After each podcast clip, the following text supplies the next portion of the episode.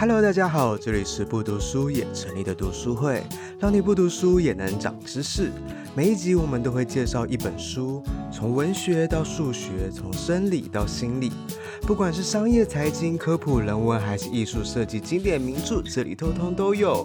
事不宜迟，赶快来听我们的分享吧。好，大家好，我是 Lisa，我今天要介绍的这本绘本叫做。金胚，对，哎，这要用台语讲。那这位作者是阿尼莫。那阿尼莫其实他说他为什么叫？他是台湾人哦，土生土长台湾人，他是台中人。然后他叫阿尼莫的原因是因为他一开始做的绘本画的都是动物。然后呢，他的朋友就说 animal animal，然后他就就帮自己叫。哦，好可爱。好，反正他就叫阿尼莫。我本来还以为是一个外国人，因为通常绘本跟讲故事的人可能会是分开的嘛。后来才知道，哎，不是，这真的都是台湾人。然后他蛮厉害，他得了就是意大利的波罗纳插画展入选这本书。对，所以我觉得大家可以可以等一下可以翻一下。我因为它里面的内容全部都是用台语写的，对，因为他认为台语是他最接近灵魂的地方。他是个土生土长的，他跟他的家人讲话都是用台语。所以他希望用创作一本以台语为主的绘本。那我等一下，哎，他有特别为了这个绘本做了一个动画，请金曲奖台语金曲奖的那个得奖者廖世贤帮他念这一这一段。帮他念的人是个台南人，你可以直接问。其实我们都不知道他是个他在金曲奖然后拿的是台语男歌手奖。他什么时候？二零一九年吧，这么近，还是二零一七年？是最近的事情。对对对。是说许富凯。我知道你会知道。对啊，那我们先来听一下他念的，对，因为他的动画会是绘本里面的样子，我觉得很漂亮，然后蛮有味道的。你们可以猜看看，这个金胚是谁写给谁的？大家在这边可以稍微暂停一下，到 YouTube 搜寻金胚。是由阿尼莫写的，feat. 廖世贤，那由大块文化出版。影片链接我们也会放在 show note 中。看完的话，继续回来听我们的节目哦。好，那看电影哦。所以应该看得出来，这是一个树木要写给一本书的情书。对，然后其实你在，他有说为什么他要写这个，是因为他一开始在出他的诗集啊，或者出他的一些创作的时候。一开始其实卖的不好，然后他的那些书最后的命运是被烧掉。对，就一开始一开始那个作者，所以他那时候其实觉得，哎，书，然后他是个很喜欢爬山的人，但他又是个文字的工作者，所以他常常在爬山的时候看到这些树，最后变成他手上的那些书，他写出来的东西。可是当他卖不掉的时候，又被烧掉，他那心里的感觉其实也有点，嗯，矛盾跟复杂。然后他就起心动念，想要做一本这样子的绘本。那这个绘本其实也不是先有故事再有画，他其实是他他说他因为太喜欢山跟树了，他只要没事一想到什么，他就会开始画树画林木，所以你会看到里面所有的元素都是山啊树啊，全部都是，然后包含这种青，我我自己的解读啦，这种金灰的这种都很像树枝的这个这种意象。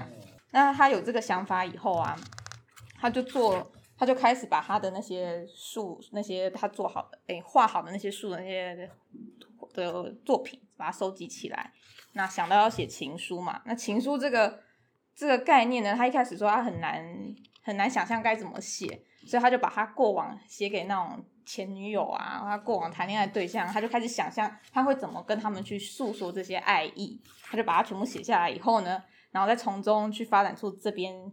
这一段的像台语的诗集，然后最后面呢，刚刚有一大段，大家应该会有印象，有一段肉肉的那个我我的皮肉，然后我的我不会念，我真的不会念，内脏，我的内脏，我的齿龈，嘿，对，外地喜，你可以念这边，你不，大家都不会念，太难了，这边很难的单词，对。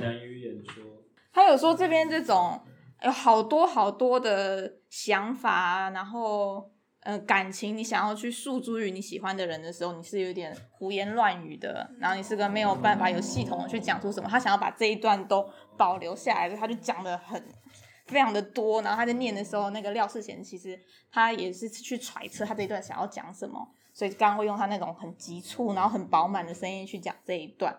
然后甚至他说，哎，什么我的生殖器啊，然后什么进入我变成你啊，这种好真的就比较色色的东西。他自己，因为我去看他的访谈啊，他说，因为他在写这些情书的时候，他也的确有把怎么样跟他喜欢的人想要有一些肢体接触的这种事情，他都把它写到情书里面了。所以，所以他在这边也就会很露骨的写出来。然后看到绘本的后面，其实你可以看到一些树木被砍掉的的图片，这种树木，然后很像流血的感觉，就是你其实看到就会很心疼。所以他作为一个就是创作者，又、是那种书本出版业的创作者，这是他的一些想法啦，他就想把它记录下来。可以看到这边都是，然后甚至后面他还特别有用一些数字。然后这个数字我自己的解读会很像那种书本的页码的感觉，有树木啊，跟纸张的关系，纸张跟出版社跟创作者的关系，其实他们都是互相依赖的。后面还有印刷厂的感觉，你看这种印刷厂，嗯，对，所以其实这本书比较像是一个创作者，都从大自然，所以他到最后的时候才，对，这是这是中中文翻译，他最后的时候才会跟大家说，哎，他。他以前就是一丛树，那他现在是一本书，那现在这个他这个书其实已经开始拥有了很多新的东西、新的内容、新的故事进来，它已经就不是单纯的是一本书了。对啊，这、就是一个这样子，因为有你才有我的情书。嗯，好，那我今天就分享到这边给大家看，我觉得蛮美的，然后支持台湾的创作者啦。嗯，那你会想要把它用台语，就是学会念整本的？它有些好难，有些很神经丛，听都没听过。不过我觉得有的念起来真的好有味道哦。从的台国语到新，他刚是这样念的。我觉得那个日日夜夜那边很有味道，就像月娘一样。然后初一饱满，哎哦对，初一消散，嘿，然后什么前者对着后者啊，对挖镜啊这样子的。我觉得可以学的是很多文字，原来这样写啦。所以他是真的是台语是真的这样写。对，他他他他有参照的。他有请台语的那个顾问，对对对，台语字的那个顾问帮他校稿。嗯哦，所以他是正确的台语的。对，他这个用字对不对？他在那个嗯，对啊，这种台语台语文审定。哦，他的这个台。很有趣啦，我觉得用台语变成一首诗，再变成一个绘本，这本书都很新的。二零二零年一月，还是这个动画是二零二？都都是，连同一一起一起出的，一起出的，对啊，一起宣传，去年吧。嗯嗯，好。谢谢 Lisa 带来的金推，金推。听完今天的这本书，不知道你有什么感想呢？有任何指教，也欢迎留言给我们。喜欢我们的话，欢迎追踪、订阅、分享我们的频道，在 Instagram、Facebook、Medium 都可以找到我们。另外，有使用电子书的小读虫们，千万别错过我们跟读墨合作的专属优惠码 BDSMOO 二零二二 Q3，只要满两百五就可以折五十元。感谢你的收听，那我们下次见喽，拜拜。